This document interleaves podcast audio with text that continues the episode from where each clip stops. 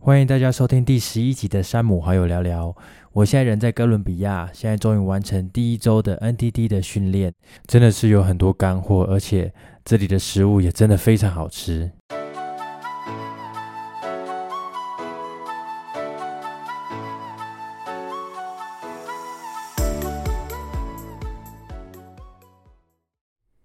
刚刚有提到这里的食物啊，真的非常好吃，而且又便宜。我每天早上啊走去中心上课的时候，我一定会买一个早餐，就是阿雷巴。那这个阿雷巴呢，它的外观有点像是米饼哦，两个米饼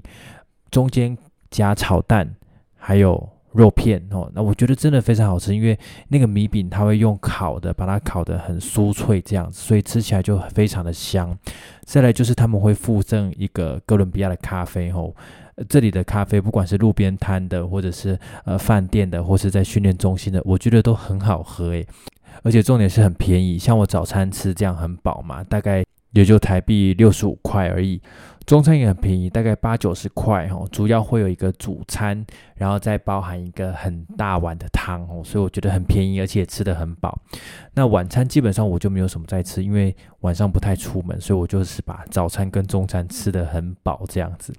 再来是这里的生活形态，其实，呃，你可以很明显感受得到，星期一、星期二大家就是很认真的在工作，但是到了星期三下课之后呢，因为我大概五点半下课嘛，走回走回饭店就会发现，哇，路边的一些酒吧啊，吼，都开始营业了，所以你可以看到在路上大家都开始在呃玩一些游戏啊、射飞镖啊，然后聊天啊这样子。再来是你可以看到这边的。呃，足球场啊，篮球场啊，哦，都有小朋友在里面上课了，上纸牌轮啊，哦，或是足球啊，所以这边的小朋友其实从很小就开始在培养一些运动的习惯，所以我觉得这里真的不愧是有运动国度之称的一个国家。好，那到这边跟大家聊一下我们上课的地点。其实当初有在想，为什么要跑到这么远来上课？到底是有什么样的原因会在这个地方开课？哈，那到了之后才发现，哦。原来这个地方是一个基金会，也可以说叫做一个机构。那这个机构呢，是由当地的佛伦社所创立的。它很特别的地方是，它是以 NDT 为主的一个训练中心哦。所以你会看到这里，不管是医师啊、治疗师啊、护理师，或是厨房煮菜的阿姨，或是柜台的人员。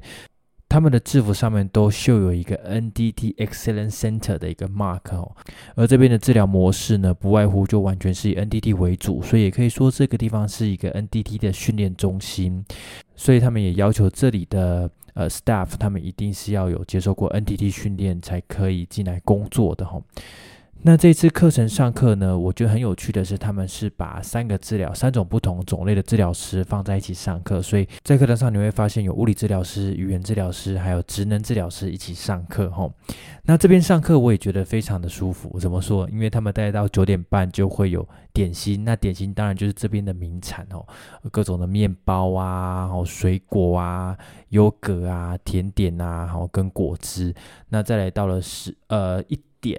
就开始放中餐，然后两点继续上课，然后上到三点半，哎，又有点心了吼。点心跟早上的点心是完全不一样的。那吃完点心之后呢，再继续上课，上课上到下午五点半，这样子一天哦，非常的充实。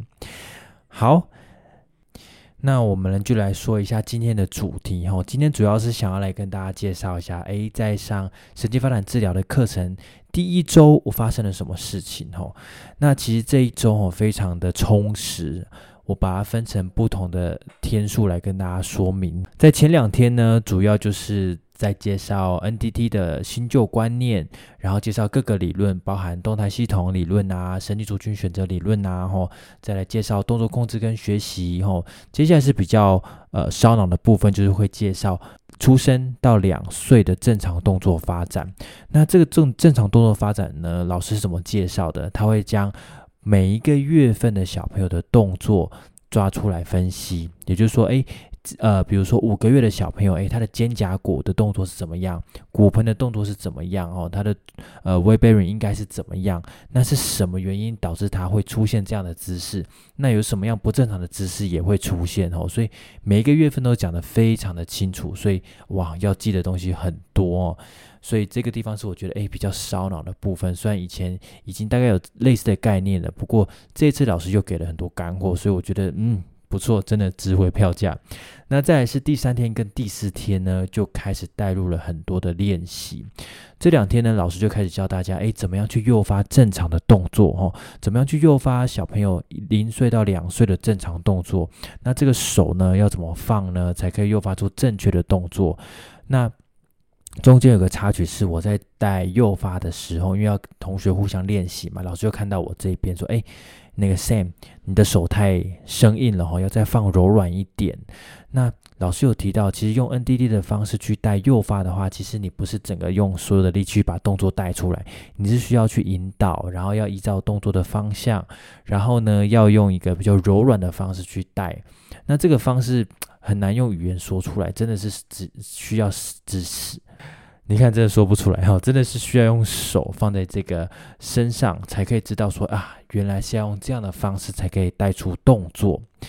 那刚好你也会发现，因为有三种不同类型的治疗师，你就会发现很有趣的现象是啊。语言治疗师会跟你说啊，你好，我是语言治疗师，我可能不会做到非常到位，再请你呃稍微提醒一下这样子吼，所以不会因为诶是语言治疗师或是职能治疗师或是物理治疗师就会说啊我不敢尝试啊，我坐在旁边啊，我不要动啊，划手机。没有诶，每一个人都是很主动的在深入到这个课程里面，那上课的时候也完全跟 台湾不太一样，上课的时候呢，诶，每个学生。听到一个段落，哎，就主动发问，然后呢，开始常常在课堂中间就开始讨论起来，所以有很多的对话哈，各个治疗师之间有很多不同的对话，我觉得这个是在上课里面很有趣的地方，我也很喜欢这样的上课模式。好，接下来到了第三天，呃，接下来到了第五天到跟第六天哦，这就是我觉得哇比较特别的地方，因为。到了这两天，老师开始介绍 NDD Practice Model 哦，这个模式呢，跟以往在书写病例的模式非常不一样。这个 NDD Practice Model 的书写方式，其实要写的东西更多，包含这个呃个案的生活面啊、参与面啊，然后再来是他的活动面哦。除了书写这些以外呢，还要再更深入的探讨，诶，他为什么会没有办法完成这样的参与，没有办法完成这样的？功能原因是出现在它的多系统问题呢，还是单一系统问题？所以要把各个不同的多系统的问题抓出来分析，然后单一系统也要抓出来分析。所以看起来就有点像是在描述啊一个小朋友在生活里面的活动，然后把它抽丝剥茧，把它抽成诶个别的肌肉抓出来看出来，诶到底是哪一个地方出了问题？所以。